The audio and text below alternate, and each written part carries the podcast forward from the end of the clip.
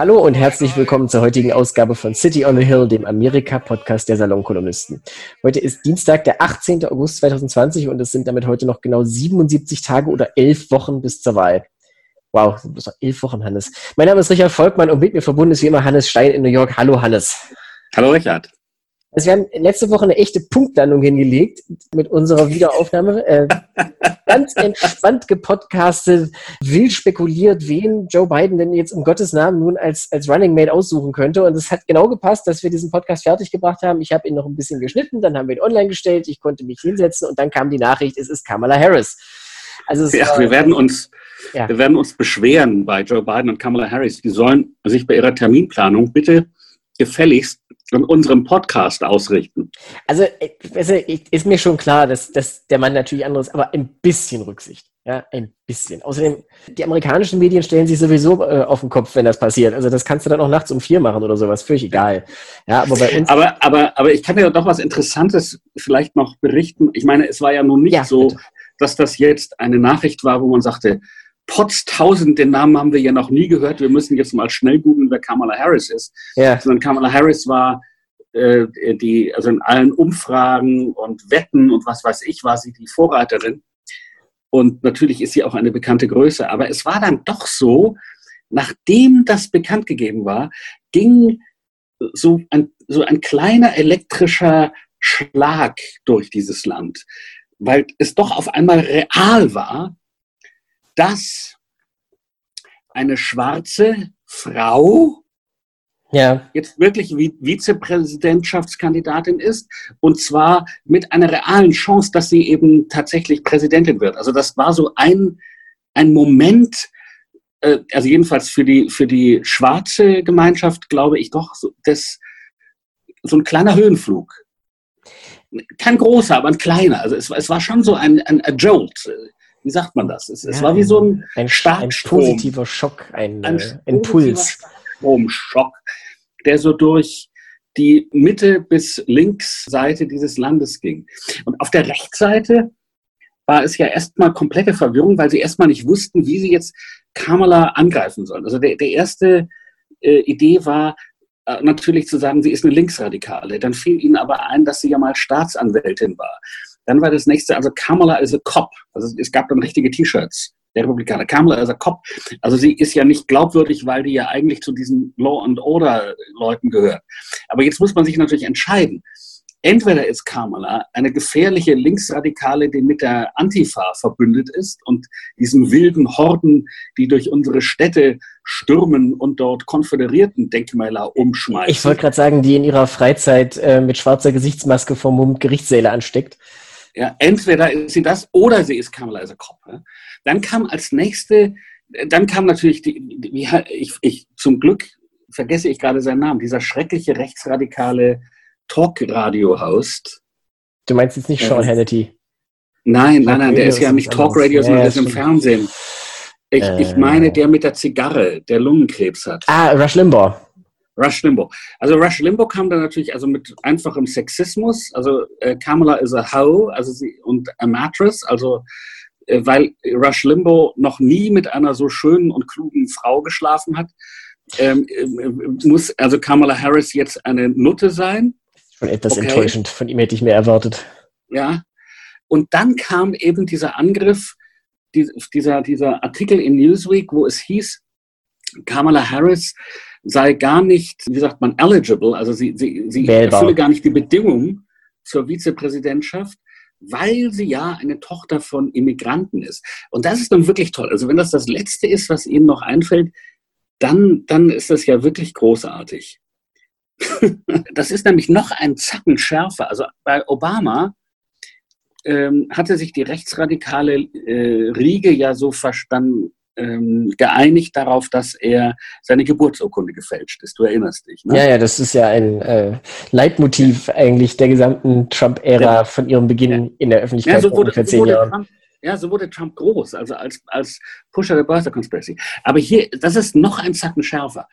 Denn die sagen ja gar nicht, Kamala Harris ist in Wirklichkeit im Bundesstaat Kerala geboren und nicht in Kalifornien, Also die, die, die bezweifeln gar nicht, dass sie wirklich in Oakland, Kalifornien geboren wurde. Sie sagen, weil sie Tochter von Einwanderern ist.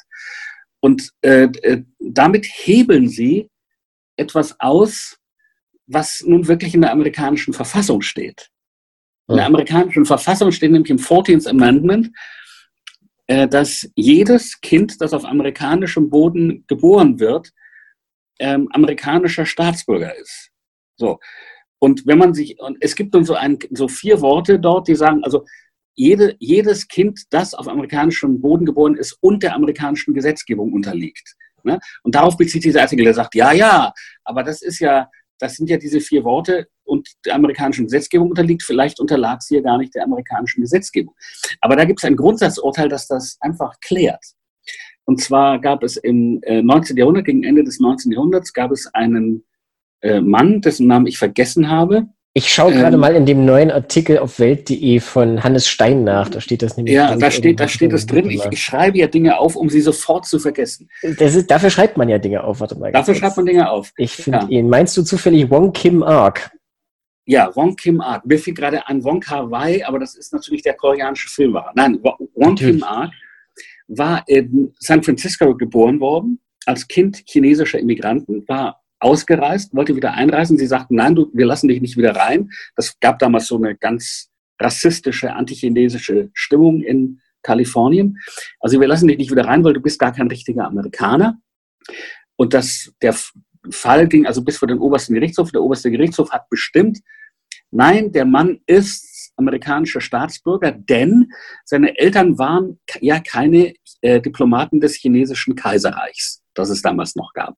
So, und damit ist klar, was diese vier Worte und der amerikanischen Gesetzgebung unterliegt, bedeuten, nämlich Kinder von Diplomaten, die hier geboren wurden, die unterliegen nicht der amerikanischen Gesetzgebung, die sind also nicht automatisch Amerikaner, aber alle anderen, die hier geboren werden, sind natürlich so amerikanisch wie gedeckter Apfelkuchen, beziehungsweise alles andere, was man in Amerika sonst noch zu essen kriegt. Darf ich dich ganz kurz unterbrechen, weil ich jetzt nicht ganz sicher bin, dass ich es verstanden habe. Also ich habe jetzt hier den Text vor mir. All ja. persons born or naturalized in the United States, ja, also ja. alle, die geboren oder eingebürgert wurden, and subject to the jurisdiction thereof. Ja. Und jetzt verstehe ich es nicht ganz. Also welche, welche Rolle spielen jetzt die Diplomaten dabei? Das heißt, äh, also Diplomaten.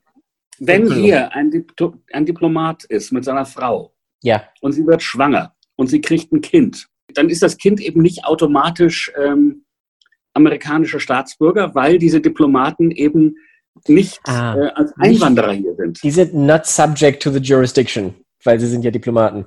Weil sie Diplomaten sind. Ah. Aber alle anderen ja. Also mein Sohn, um, um es mal sehr klar zu sagen, ist Amerikaner nicht deshalb, weil seine Mutter Amerikanerin ist.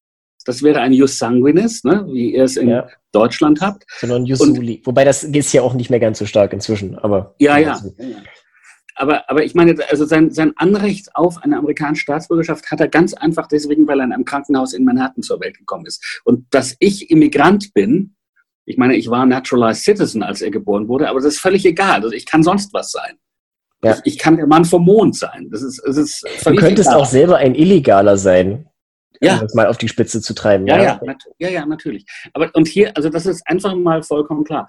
Und, und was man eben auch noch dazu sagen muss, ist, warum dieses 14. Amendment in der Verfassung steht. Es steht dort wegen des Amerik also wir haben für dieses Amendment einen Bürgerkrieg geführt. Wir Amerikaner, sage ich als Einwanderer. Nicht wahr? Das steht deswegen dort, weil die Südstaaten oder weil es ein, ein, davor einen, einen Beschluss gab, der den zum Bürgerkrieg geführt hat, der nämlich sagte, Leute afrikanischer Herkunft, Nachfahren von Sklaven, können niemals amerikanische Bürger sein. Okay? Das ist jetzt Dred Scott wahrscheinlich wieder, oder? Das war Dred Scott versus Sanford. Und das, ja, das ist war dieser, das, war das Schlimmste. Das ganz kurz, das muss man, muss man vielleicht erklären. Das war, ich, ich weiß es nicht mehr, ich ganz genau irgendwie in den. Ich kann es dir genau, ich kann's, das, weiß ich, das weiß ich zufällig genau. Dred Scott war in Virginia geboren worden als Sklave war als erwachsener Mann verschiedene Male von einem Master an den anderen verkauft worden. Mhm. Unter anderem übrigens illegalerweise im heutigen Minnesota, was damals noch das Territory of Wisconsin war, mhm. und äh, frei war. Dort gab es keine Sklaverei. Aber er wurde trotzdem weiter als Sklave verkauft. Er hat eine Sklavin geheiratet. Er hatte mit dieser Sklavin eine Tochter, die in einem freien Territorium geboren wurde. So. Und der hat geklagt, er wollte gerne frei sein. Okay? Und er sagte, ich möchte jetzt amerikanische Staatsbürger sein mit allen Rechten und Pflichten. Und daraufhin beschloss der Supreme Court, nein, Leute afrikanischer Herkunft, wie ich gesagt habe, Leute, die von Sklaven abstammen, können niemals ähm, ähm, in den Genuss äh, der amerikanischen Staatsbürgerrechte kommen. Das war eine Entscheidung, glaube ich, 1857.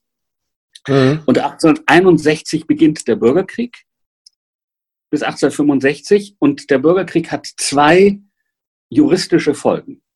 Die erste juristische Folge, 13th Amendment, noch äh, unter Lincoln durchgepaukt durch den Kongress. Sklaverei ist auf dem gesamten Territorium der Vereinigten Staaten hiermit abgeschafft. Das ist 13th Amendment. Und das zweite ist 14th Amendment. Jeder, der auf dem Territorium der, der Vereinigten Staaten geboren wird, ist Amerikaner. Schluss.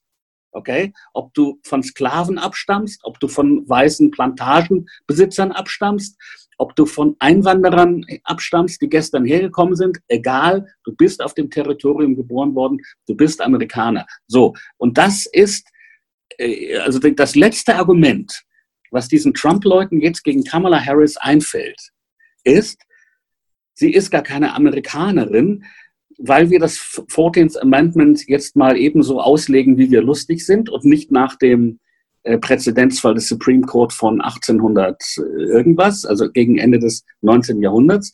Ja, diesen Präzedenzfall, den, den, den legen wir jetzt mal so aus, dass das nur für diesen einen Fall gilt. Mhm. Allen Ernstes. Was, was, also wirklich jeder Jurist greift sich an den Kopf. Und im Grunde, was sie damit meinen, ist aber, wir wollen das 14th Amendment weghaben. Wir wollen es weghaben. Ja? Und das ist natürlich, äh, das ändert den Charakter der Vereinigten Staaten von Amerika. Dann sind wir ab sofort ein Staat, eben wo, wo irgendwie ein komisches Blutsrecht gilt. Ich meine, ich glaube, genau das ist der Punkt. Also der 14. Zusatz wurde ja vor allen Dingen eingeführt. Man hätte sicherlich durchaus Möglichkeiten gefunden, noch irgendwie Qualifikationen mit einzubauen, die nicht rassistisch motiviert sind. Aber wie du ja richtig gesagt hast, gerade durch die unmissverständliche Sprache sollte ja vor allen Dingen gezeigt werden, es, es gibt, also eher verzichten wir auf Differenzierung und nehmen ein paar Leute mit durch dieses sehr engmaschige Raster, die wir eigentlich nicht brauchen, als dass wir jetzt diese, dieses Fass nochmal aufmachen. Ja. ja. Wobei man bei Kamala Harris nur noch dazu sagen muss, ich meine, ihr Vater, zu dem sie wenig Kontakt hatte, der hat sich, also der, ihre Eltern haben sich scheiden lassen, als sie ein kleines Mädchen war. Aber ihr Vater ist ein angesehener Wirtschaftswissenschaftler, äh, jetzt pensioniert, aber ähm, und ihre Mutter ist eine Spezialistin für Brustkrebs aus Südindien. Äh, also es ist noch nicht mal so, dass sie jetzt irgendwie ein Anchor-Baby, also es gibt, ja, ich weiß nicht, wie viel davon war und wie viel davon nicht weiß, aber die, die Geschichte ist eben, dass Immigranten aus irgendwelchen Hungerländern hierher kommen, die, die Frauen sind schwanger, die kriegen dann hier ihr Kind, das Kind ist dann Amerikaner damit sie dann irgendwie einen Weg finden, als ganze Familie hier zu bleiben. Ich halte das mehr für wirklich Pharma. Man muss mir erstmal ein paar mehr solcher Anchor-Babys äh, zeigen, bevor ich das für ein echtes Massenphänomen halte. Aber das gut. ist ja auch so, aus praktischen sogar, sogar wenn das schwierig. Sogar wenn das stimmen würde, ja, Kamala Harris ist äh, ein, äh, eben ein Produkt von zwei hochqualifizierten Einwanderern. Genau solche Leute brauchen wir in diesem Land. Genau solche Leute bringen dieses Land nach vorne. Und sie selber ist natürlich auch eine unglaubliche Erfolgsgeschichte, und zwar eine amerikanische Erfolgsgeschichte. Nicht? Ich, ich meine, die, die Frau hat eine unglaublich tolle Karriere hingelegt. Und äh, also es ist, wenn man so meritokratisch drüber nachdenkt, ist die, ist, wird die Geschichte sozusagen noch absurder und lächerlicher und rassistischer. Ja, vor allen Dingen die Debatte ist ja nun auch, also wir haben das jetzt alles schon hunderttausendmal durchgekaut. Ich meine, das war jetzt einerseits wegen Obama natürlich seinerzeit immer wieder äh, ja. unterwegs, aber auch schon davor. Also ich erinnere mich noch, dass es im Sommer 2008 mal wirklich so eine Art Sommerlochdebatte um die Frage gab, ob John McCain denn als Präsident hätte amtieren dürfen, denn der war ja, ja, Gott hat ihn selig geboren in der Panama-Kanalzone. Ja. Die ja damals, also die nicht zu den Vereinigten Staaten gehörte, aber sehr wohl subject to the jurisdiction thereof war. Ja. Und die Antwort, und die Antwort darauf ist übrigens ganz klar ja, weil natürlich Amerika nicht nur ein Jus Soli hat, sondern Amerika hat auch ein Jus Sanguinis. Nämlich amerikanische Eltern, die außerhalb von Amerika ein Kind zur Welt bringen, ähm, bringen damit ein amerikanisches Kind zur Welt, wenn ja, beide den logisch. amerikanischen Pass haben. Ne? Also meine, ich, ich weiß das zufällig sehr genau, weil das auch, auch wieder was mit meiner Familie zu tun hat. Also mein, äh, meine Nichte und mein Neffe sind beide in Brüssel geboren und hatten von ihrer Geburt an den amerikanischen Pass, weil ihre Mutter Amerikanerin ist. Ja, nee, ist so. ja auch, es ist ja auch völlig logisch mit Verlaub. Also wenn die Eltern Amerikaner ja. sind, dann sollten die Kinder natürlich auch Amerikaner sein. Was das Ganze zeigt, ist eben, es fällt ihnen nichts mehr ein, was auch nur entfernt an ein Argument erinnert. Das Einzige, was ihnen einfällt, ist eben, äh, und das geht eben zurück auf, auf, auf, um das, worum es eigentlich geht. Was, das Einzige, was ihnen einfällt, ist plumpster weißer Rassismus. Ich muss mich übrigens korrigieren. Ich habe in irgendeinem Text, den ich in den letzten Tagen geschrieben habe, man schreibt, ich habe natürlich sehr viel geschrieben jetzt für die Zeitung. Hm. Ich habe geschrieben, Kamala Harris das sei die Zukunft Amerikas. Das ist natürlich Unsinn. Kamala Harris ist nicht die Zukunft Amerikas. Kamala Harris ist die Gegenwart Amerikas. Wenn ich mich so umgucke, wer so Amerikaner ist heute, oder wenn ich mich einfach unter meinen Nachbarn, Bekannten und so weiter umgucke, dann ist also Kind von Immigranten, äh, äh zwei, äh, zwei Elternteile zu haben, die aus verschiedenen Teilen der Welt emigriert sind und sich hier getroffen haben und hier ein Kind gekriegt haben. Völlig normal ähm, Immigrant zu sein mit dunkler Hautfarbe, völlig normal. Ähm, Immigrant zu sein, der von Kindheit an zwei Sprachen spricht oder drei Sprachen, völlig normal. Also mit anderen Worten, das ist nicht etwas, was sich vielleicht mal in 20 Jahren in Amerika entwickeln wird. Das ist etwas, was sich in Amerika längst entwickelt hat. Und zwar nicht nur in New York. Leute sagen ja immer, naja, New York, das ist, ist nicht Amerika. Amerika. Also, ach was, genau solche Geschichten kann ich dir aus ich weiß nicht was, Duluth, äh, Minnesota erzählen. Aber das ist also ja wieder so ein bisschen der Punkt, weißt du, wahrscheinlich ist es tatsächlich äh, dann wieder die Frage Stadt gegen Land, weil äh, irgendwo in der Pampa von South Dakota oder in Idaho wirst du natürlich eine etwas andere ja. demografische Struktur haben. Ja, aber du musst, brauchst doch nicht immer eine besonders große Stadt. Also jede Stadt von 100.000 Einwohnern, da hast du solche Geschichten. Sofort. South Bend, Indiana. Ja, ja, ja. ja. Aber in Wirklichkeit ist diese Sache eben gelaufen. In der Lebenswirklichkeit ist diese Sache gelaufen. Vor allen Dingen, Demografie ist ja nun die einzige Wissenschaft, die ungefähr so träge ist wie, wie Klimawissenschaft. Also das, das sind einfach Entwicklungen, wenn sie einmal in Gang gesetzt sind, die sich die nächsten 30, 40 Jahre manifestieren. Und äh, wenn man etwas ändern wollte, selbst dann bräuchte sowas einfach Jahrzehnte. Also da ist, wie du sagst. Sogar, sogar wenn wir jetzt die Grenzen, sogar wenn wir, ich meine, wir haben ja unter Trump jetzt im Grunde unsere Grenzen dicht gemacht.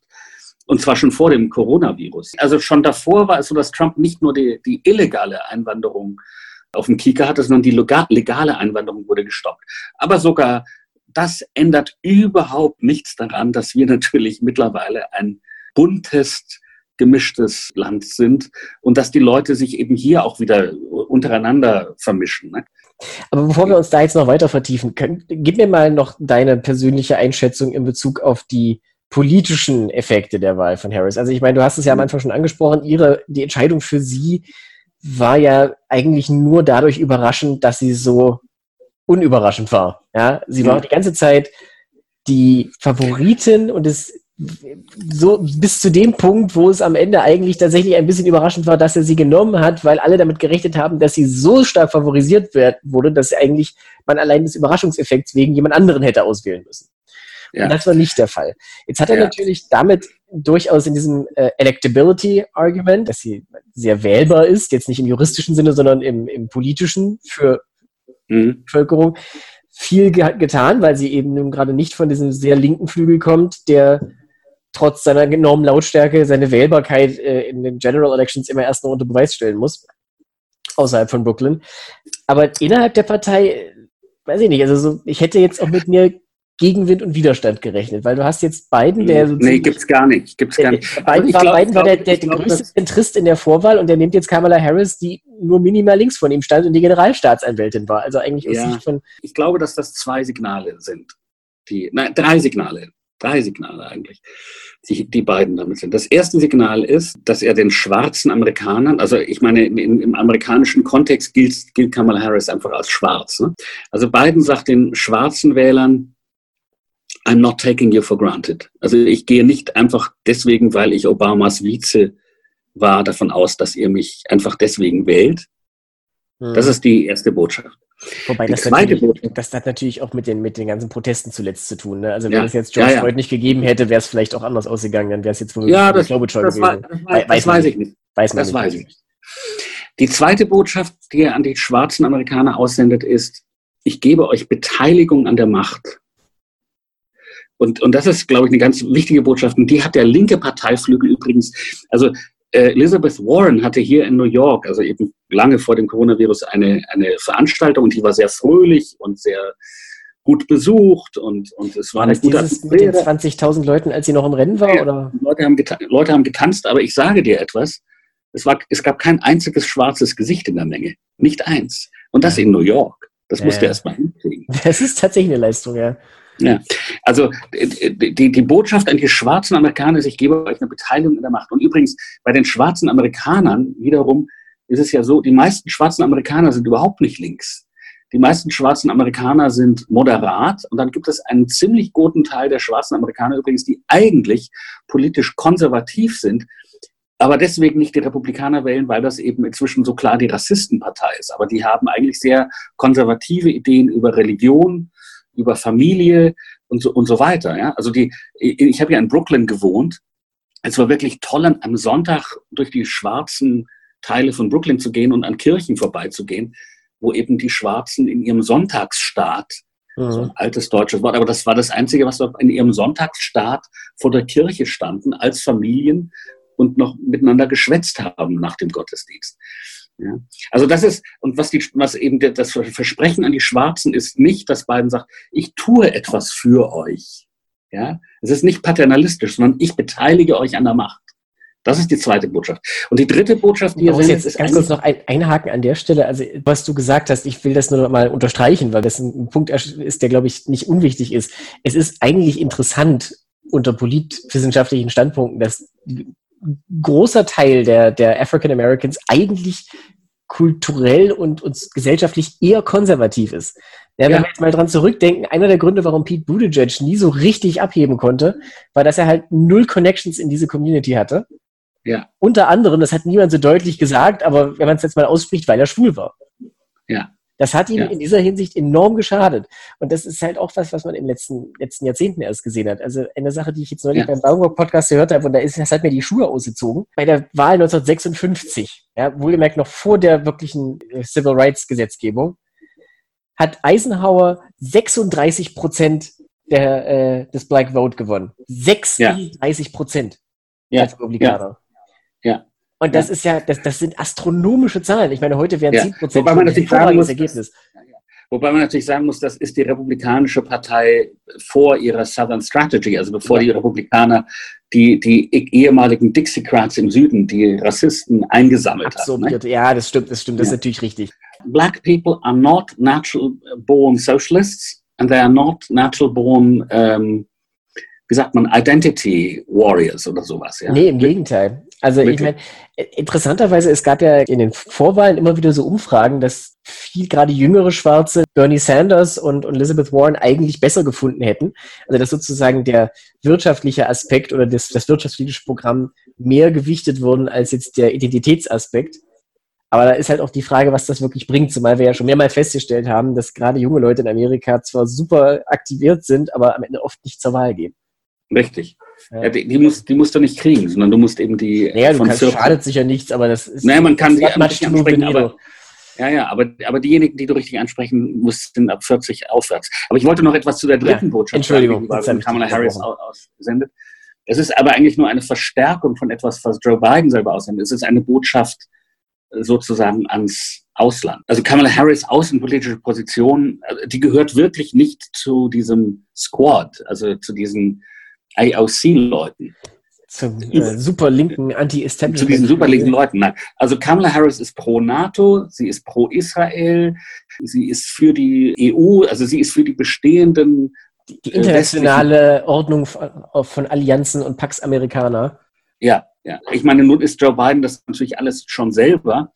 Aber die Botschaft ist also, dass es mit ihm und Kamala Harris an der Seite jetzt nicht eine extreme außenpolitische Reorientierung Amerikas, sagen wir mal, weg von der NATO oder weg von dem Bündnis mit Israel geben wird. Wird es einfach nicht geben.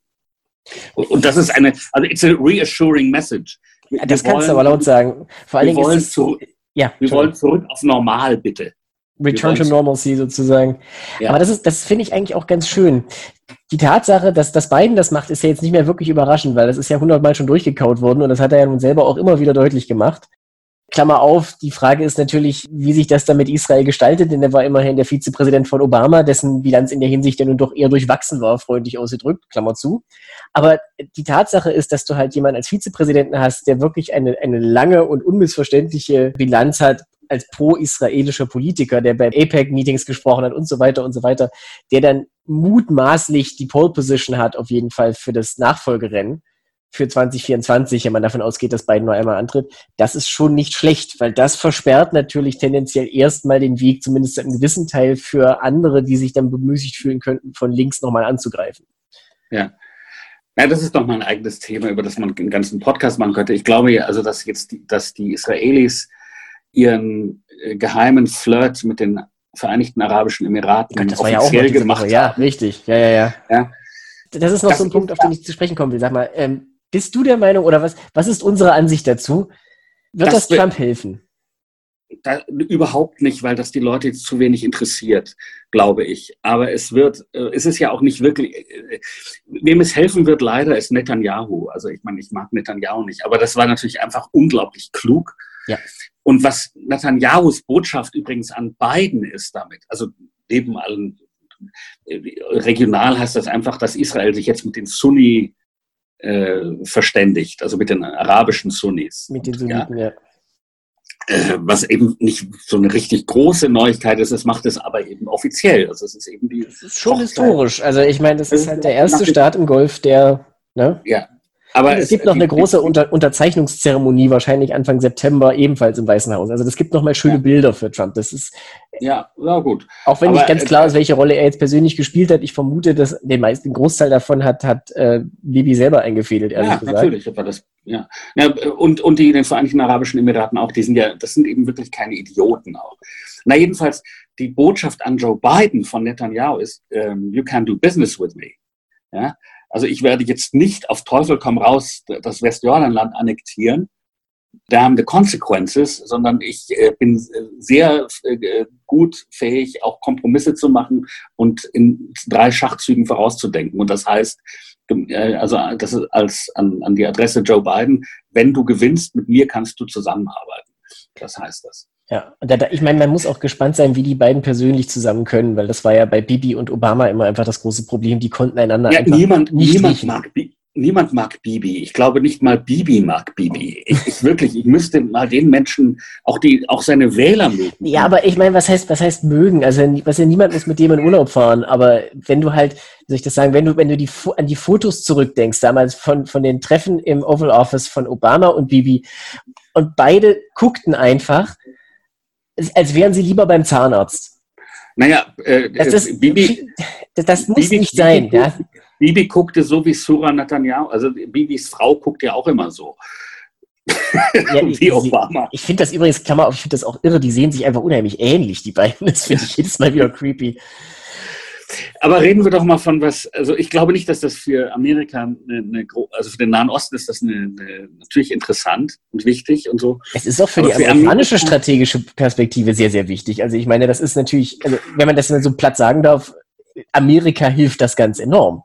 Ja, das kann man nicht äh, bestreiten. Ja, vielleicht. Das weiß ich noch nicht so genau. Wieso das denn? weiß ich wirklich noch was, nicht so was, genau. Was lässt sich da, was stimmt dich da skeptisch? Dass kein Mensch weiß, wie der Nahe Osten in fünf Jahren aussieht. Dass in also fünf nach der Jahren Logik, also nach der Logik ja, kannst du am besten gar nichts machen. Kannst ja, du nur Nahen Osten gelebt. Ja, ja, bloß ich habe im Nahen Osten gelebt. Also ich, also ich meine, was, was bringt dieses Sunni-israelische Bündnis zusammen? Was? Die Angst vor dem Iran, okay? Klar. Wie sieht der Iran in fünf Jahren aus? Weißt du es? Weiß ich es? Keine Ahnung. Nein, aber weißt du, der Punkt ist, was bringt ja mit sich selbst eine gewisse Eigendynamik. Bloß, ob, ob in fünf Jahren Herr Al-Sisi noch im Amt ist, weiß ich auch nicht. Verstehst du? Also in, ja, insofern, man, insofern war, wage ich nie zu sagen, das hilft dem oder das hilft jenem. Im Moment, also die, die letzten zehn Jahre haben im gesamten Nahen Osten zwei Mächte gewonnen. Zwei. Und keine davon war Amerika. Das eine war Russland und das andere war der Iran. Das ist korrekt, ja. Ja. Aber ist es dann nicht aus dieser Perspektive auch strategisch sinnvoll, wenn die Gegenseite, die anti-iranisch-russisch äh, eventuell sogar chinesische Achse, weil Iran und, und China jetzt auch ein riesiges Wirtschaftsabkommen über hunderte Milliarden Dollar abgeschlossen haben oder im Begriff stehen, das abzuschließen. Ist es dann nicht hilfreich, wenn sich die Gegenseite auch mal zusammenfindet? Also ich meine, Israel ja, ich, die Vereinigten Emirate sind ja nun auch die, die, die wirtschaftlich stärksten äh, Kräfte. Ja, ich, bin, ich, ich, bin überhaupt nicht gegen dieses Bündnis, ich bin für dieses Bündnis. Ich sage nur, ich habe keine Ahnung, wie sich das auswirkt. Okay? Okay. Und ich, ich sage das übrigens auch mit einer selbstkritischen, also ich war 2003 für die Invasion des Irak, weil ich dafür war, diese Diktatur zu stürzen und weil ich dachte, dass das unter anderem vielleicht eine schiitische Alternative zum Iran eröffnet, ne? weil die meisten ähm, ja. Araber im Irak Schia sind, weil sie aber nicht auf diese Variante der Schia festgelegt sind, die eben in der Islamischen Republik Iran ähm, ähm, herrscht. Ich dachte, dass das eine, eine Unordnung in den Iran reinbringt. Das war alles Blödsinn, was ich mir gedacht habe. Das war alles Unsinn. Gut, das, da machen wir jetzt nochmal einen Nebenkriegsschauplatz auf. No pun intended. Ja, nein, aber, aber deswegen sage ich, ich bin als gebranntes Kind ein bisschen vorsichtig, mir einzubilden, ich könnte voraussehen, was in fünf Jahren da im Nahen Osten passiert. Aber natürlich, es ist immer erstmal gut, wenn, wenn äh, solche Flirts äh, ähm, vor dem Standesamt oder dem Kadi oder dem Rabbiner mhm. ähm, formalisiert werden. Formalisiert werden. Immer gut. Ja. ja. Apropos Formalisierung, ich mache jetzt mal diesen ganz unglaublich uneleganten Schwenk zurück nach Amerika. Eine Sache, über die ich nämlich auch gerne noch sprechen möchte, weil es gerade sehr aktuell ist und weil uns das wahrscheinlich auch dieser Woche noch beschäftigen wird.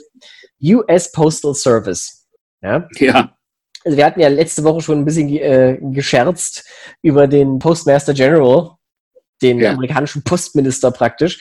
Aber ja. zumindest mir ist so ein bisschen das Lachen im Halse stecken geblieben diese Woche, weil sich jetzt so allmählich rauskristallisiert, dass diese, die amerikanische Post tatsächlich, wie soll man das sagen, politisiert wird oder politisch eingespannt wird vor den bevorstehenden Wahlen und der Verdacht zumindest nicht fern liegt, dass es da tatsächlich ein gewisses Interesse gibt von Seiten Trumps, dass die Post eben nicht gestärkt wird angesichts des bevorstehenden Tsunamis von Briefen. Na, naja, ja, naja, was sie, was sie gemacht haben, war, dass Trump dieses, das neue Hilfs, ökonomische Hilfsprogramm da ja. für die Coronavirus nur unterschrieben hat unter der Bedingung, dass die Post nicht jetzt noch 25 Milliarden extra bekommt und auch, dass sie nicht 3,5 Milliarden extra bekommt, um ihr zu helfen mit all diesen Briefwahlunterlagen fertig zu werden, sondern es gibt im Gegenteil eben Hinweise, also es gibt Berichte von verschiedenen Poststellen, wo sie Briefsortiermaschinen abgebaut haben. Genau. Ähm, der das ist eine Restrukturierung, glaube ich. Die kommt halt nur wirklich zu einem etwas eigenen. Ja, aber die kommt, aber der, der, und dieser Postminister ist eben ein Trump-Anhänger, der, der, der, der für ihn Geld gespendet hat und so weiter. Der sollte überhaupt nicht an diesem Posten sitzen. Ja, also solche Leute haben, finde ich, da sollten unpolitische Leute sitzen und nicht Leute, die eine Agenda haben. Und er hat eben schon vorher angefangen, jetzt, also Überstunden sind verboten, also es bleiben riesige Postberge liegen. Das hat übrigens schon jetzt eine Wirkung, die gar nichts mit der Wahl zu tun hat. Nämlich im ländlichen Amerika sind vor allem viele Veteranen der Armee, die brauchen Medikamente weil sie irgendwie krank sind und die kriegen die schon jetzt zu spät und das wird jetzt eben immer später, weil je höher der Postberg wächst, desto mehr Zeit ja. braucht man dann, um ihn abzutragen. Und alles das eben vor dem Hintergrund, dass Trump, er ist, Trump ist ja kein Heuchler. Er hat schon ganz offen gesagt, dass er eben äh, gegen Briefwahl ist und dass er deswegen gegen Briefwahl ist. Also das erste Argument ist ja immer, oh, da gibt es dann so viel Wahlbetrug, wofür es nicht den geringsten Beweis gibt. Ja, vor allen Dingen ganz schlimm sind die Drop-off-Boxes, also die praktisch ähm, das, was es bei uns in Deutschland in Einwohnermeldeämtern gibt, dass du deinen versiegelten Briefwahlumschlag praktisch selber deponieren kannst ja. in einem extra dafür vorgesehenen Behältnis, das dann nicht direkt ein Briefkasten ist, wo dann nur Briefwahlumschläge gesammelt werden. Und das ist ganz, ganz schlimm. Das obwohl ist ganz, halt, ganz schlimm. Obwohl er halt immer Florida als positives Beispiel hervorhebt und Florida verwendet diese Technik auch schon seit langem. ohne Ja. Schwierigkeiten. Na, seit, nee, also Briefwahl gibt es in Amerika seit dem Bürgerkrieg, glaube ich, oder so. Also es ist eine, aber generell, er hat es, also es ist einfach, er hat es, er hat schon vor, er hat es schon vorher gesagt, er will Briefwahl nicht, weil die Republikaner dabei schlecht abschneiden. Und jetzt eben in dieser Krise, wo man eben, im, wo wir nicht wissen, wo wir im November sein werden mit dieser Seuche, aber ich habe so die dunkle Ahnung, es wird nicht so gut für uns aussehen, äh, ist eben die Hoffnung, dass sie die Wahlbeteiligung, indem sie Briefwahl möglichst schwer machen, so drücken, dass sie die Wahl dann eben trotzdem irgendwie gewinnen, weil nur wirkliche Trump-Anhänger sich trauen werden, in Persona im Wahllokal aufzuschlagen und dort zu wählen. Wozu man dann außerdem ja noch sagen muss, dass Wählen bei uns ja sowieso so eine Viecherei ist. Jedenfalls in manchen Gebieten, Ja. äh, weil es zu wenig Wahllokale gibt, weil wir nicht mit Papier und Bleistift wählen, wie äh, fast alle anderen Menschen auf der Welt, sondern mit diesen altertümlichen Wahlmaschinen, die zum Teil so alt sind, dass es keine Ersatzteile mehr dafür gibt. Das heißt, dann ist eine Wahlmaschine kaputt und nur eine Funktion, die, nur die andere funktioniert und dann stehst du in einer Schlange und zwar sieben oder acht Stunden lang. Ne? Und dann musst du eben ähm, dann, äh, und das an einem Dienstag, der ein Arbeitstag ist. Das habe ich auch nie verstanden. Wobei man fairerweise dazu sagen muss, Election Day ist in einigen dir Bundesstaaten, in einigen Bundesstaaten, glaube ich, auch ein bezahlter Feiertag. Nee, aber den, in den meisten überhaupt nicht. Aber in vielen natürlich nicht, klar. Und dann hast du halt, In- das habe ich nie verstanden, warum man das auf einen Wochentag legt. Aber das ist wahrscheinlich nicht zu das ich dir deutsch. erklären. Das kommt aus dem 19. Jahrhundert. Und zwar war die Überlegung, dass ähm, am Sonntag darf man also natürlich nicht wählen, weil Sonntag ist der Tag des Herrn. Da geht man in die Kirche, da geht man nicht wählen. Also war dann die Überlegung, es am Montag zu machen, aber am Montag schafft man es nicht mit dem Ochsenkarren. Ich erfinde das jetzt nicht. Ja, stimmt. das Am Montag erfindest du, äh, schaffst du es nicht mit dem Ochsenkarren ähm, zur Wahl, zum Wahllokal zu fahren. Also muss man es einen Tag später machen, damit die Leute mit dem Ochsenkarren bis zum Wahllokal fahren und dann wieder zurück können. Ja? Und wegen, aus diesem Grund, weil wir also ja immer noch mit Ochsenkarren unterwegs sind, aus diesem Grund ist unser Wahltag immer ein Dienstag. Gut, mittlerweile ist- hat das ja auch Tradition, aber es ist trotzdem ein bisschen Nein, eigentlich. es, es ist so, am Anfang, als ich nach Amerika kam, fand ich das ja unglaublich charmant, wie altmodisch dieses Land in vielerlei Hinsicht ist. Und vieles davon ist auch charmant. Aber manches davon ist auch wirklich zutiefst dysfunctional. Also es ist einfach irre. Ja, aber das mit der Post muss man tatsächlich jetzt im Auge behalten. Es soll ja jetzt auch. Das mit der Post ist, ich meine, wenn ich jetzt die Bilder sehe aus Weißrussland, ja, Ja. wo dieser Lukaschenko die Wahl mit 80 Prozent gewonnen hat, was ja schon mal ein Fortschritt ist. Die SED hat ja immer mit 99,9 Prozent gewonnen. Das stimmt, das war schon sehr viel. Also das sind schon mal 19 Prozent weniger als die SED. Aber es ist klar, diese Wahl war gefälscht von vorne bis hinten. Und jetzt passiert eben etwas eigentlich Wunderbares, nämlich jetzt stehen da, ich weiß nicht, Hunderttausende Leute und demonstrieren gegen diesen Lukaschenko. Ja? Und ich gucke mir das an, aber er ist immer noch im Amt, dieses, Ja. dieses, diese, das Arschloch. ja. Und ich gucke mir das an und denke, das könnten in drei Monaten wir sein. Das ist jetzt ein selbst für Trump-Verhältnisse sehr drastischer Vergleich, aber die Möglichkeit von Demonstrationen und sowas halte ich auch für sehr gegeben. Also es wird natürlich nicht ganz die Form haben wie Weißrussland, weil die Voraussetzungen andere sind, aber dass es da irgendwelche äh, Repercussions geben wird, halte ich für ausgemacht. Vorher wird es auch schon vor Gericht gehen. Jetzt kam gerade eben hier die Push-Benachrichtigung. dass es mindestens 20 State Attorney Generals geben wird, also so äh, Staatsanwälte auf Bundesstaatenebene, die gegen die Änderungen beim Postal Service gerichtlich vorgehen wollen. Also da funktioniert eben Amerika noch als Rechtsstaat. Ne? Also dass wir ja. sagen, das darf nicht sein. Die Hoffnung, die ich überhaupt habe, ist, das ist so, wie sagt man, offenkundig antidemokratisch. Diese ganze Geschichte jetzt auch noch mit der Post, ja, dass das natürlich auch wieder Trumps Gegner mobilisiert.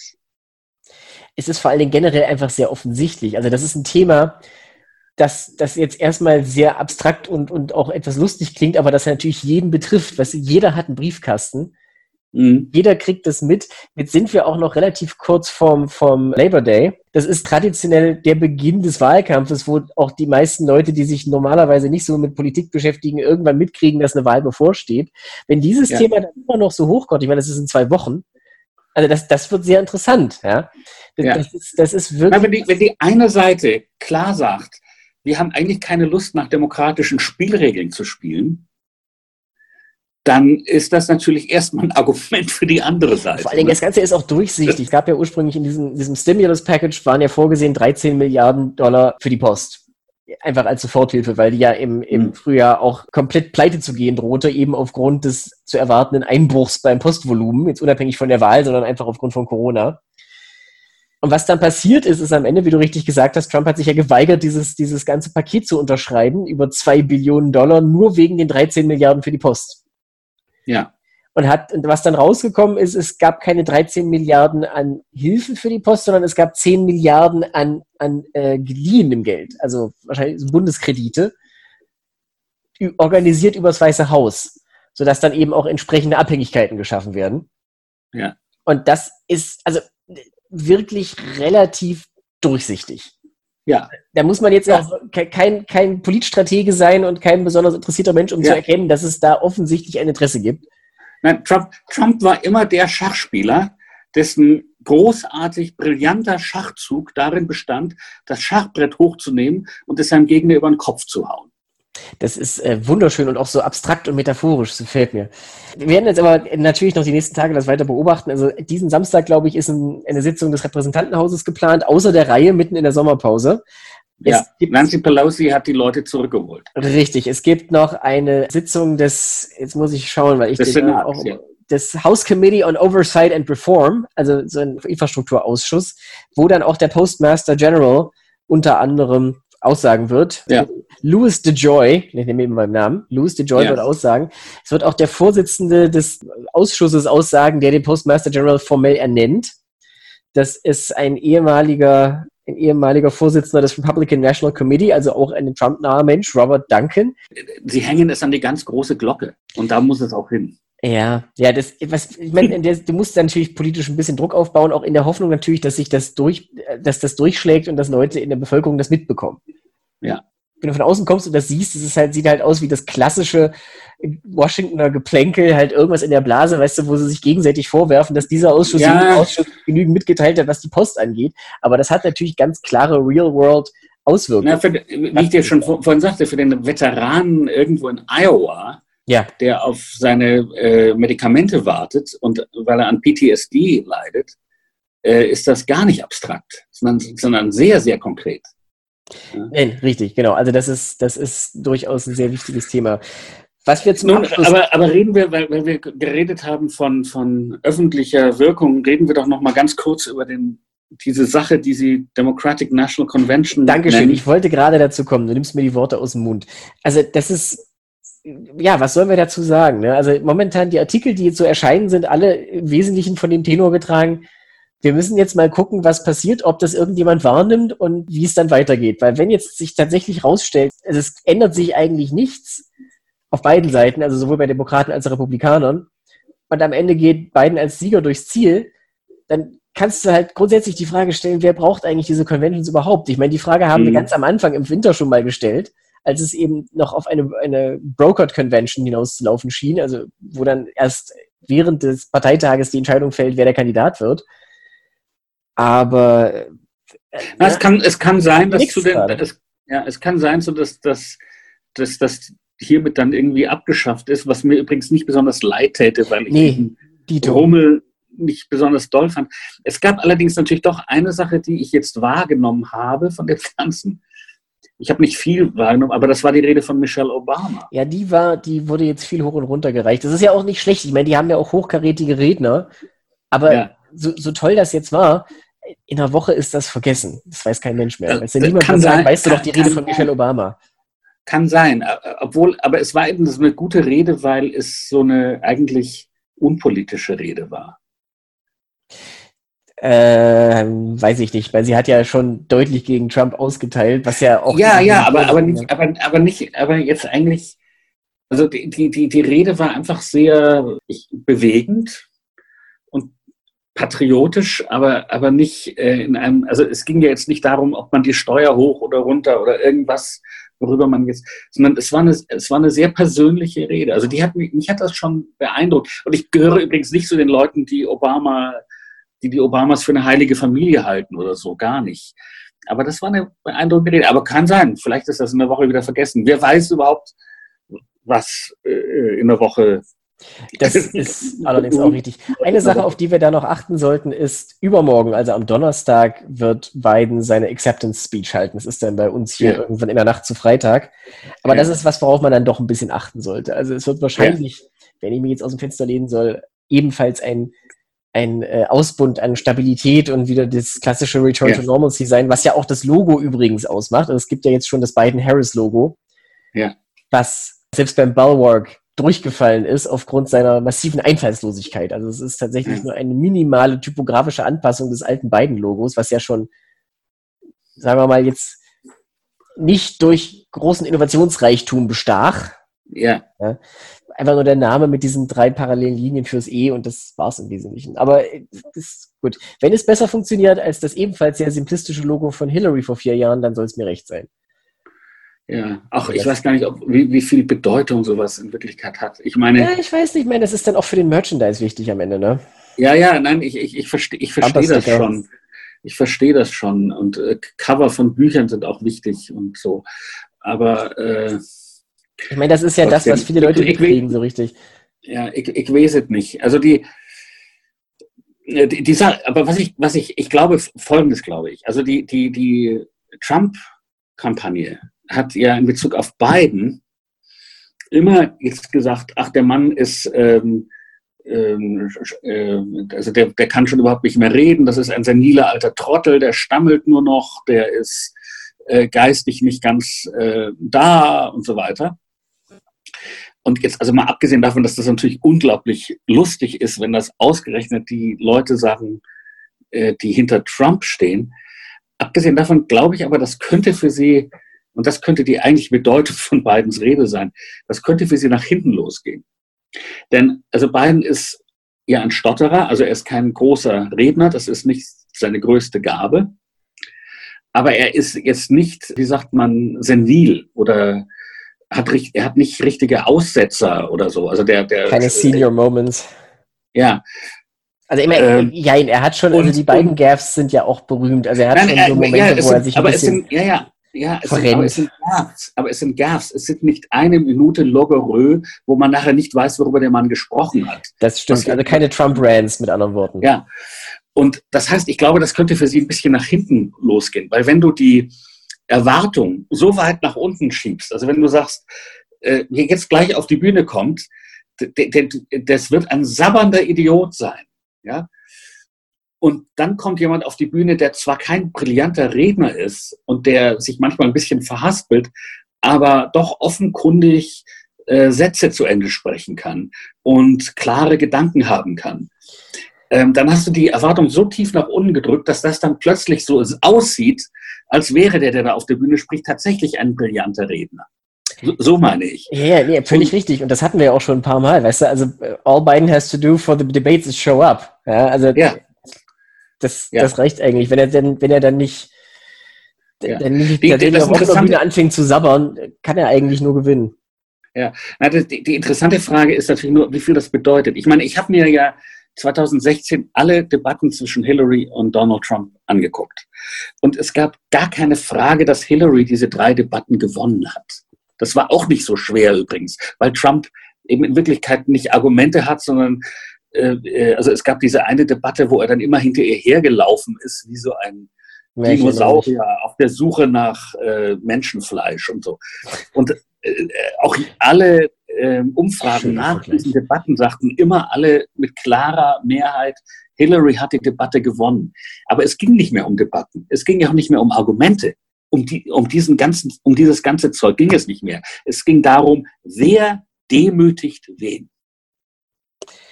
Ja, Who Destroys Who auch. Das ist ja auch immer so ein bisschen. Mhm. Äh, Nein, aber vor, es ging um das Element der Demütigung. Es ging um das Element der Demütigung.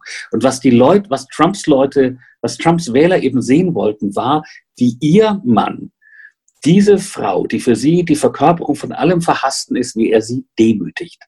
Und äh, das hat er geliefert. Und das ist eben jetzt die interessante Frage.